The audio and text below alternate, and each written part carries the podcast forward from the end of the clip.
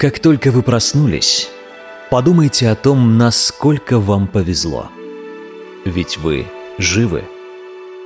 Я отмечаю дни рождения каждый день.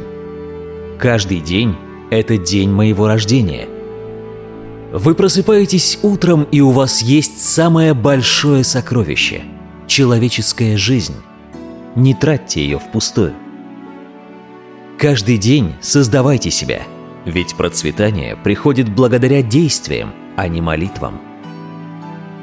Цель нашей жизни – быть счастливыми – а этого можно достичь только через любовь, благодарность и сострадание. И наши враги дают нам прекрасную возможность практиковать это сострадание.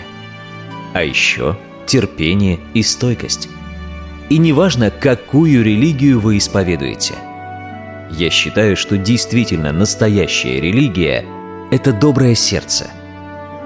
Нет нужды в храмах, нет нужды в сложной философии – Наш собственный мозг и наше сердце – вот наш храм. А наша философия – доброта.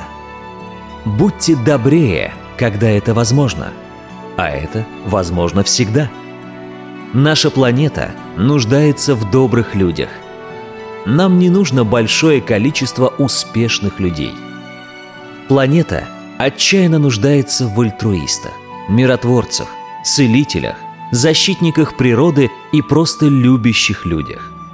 Она нуждается в людях, рядом с которыми хорошо жить. Планета нуждается в людях с моралью и любовью, которые сделают мир живым и гуманным. А эти качества имеют мало общего с успехом, потому что в нашем обществе успех – это по большей части материальные блага. Но помните – Люди были созданы для того, чтобы их любили, а вещи были созданы для того, чтобы ими пользовались. Вот почему в мире царит хаос, потому что все наоборот. Мы должны властвовать над технологиями и вещами, а не становиться их рабами. И цель не в том, чтобы быть лучше, чем кто-либо, а в том, чтобы стать лучше себя прежнего. Настоящий героизм – не проявляется в силе и бесстрашии. Он проявляется в контроле гнева и ненависти. Он проявляется в любви, когда вокруг одна ненависть. И чем больше вы мотивированы любовью, тем более бесстрашными и свободными будут ваши действия.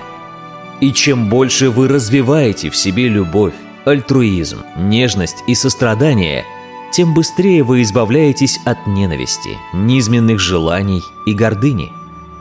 Не тратьте свою драгоценную энергию на сплетни.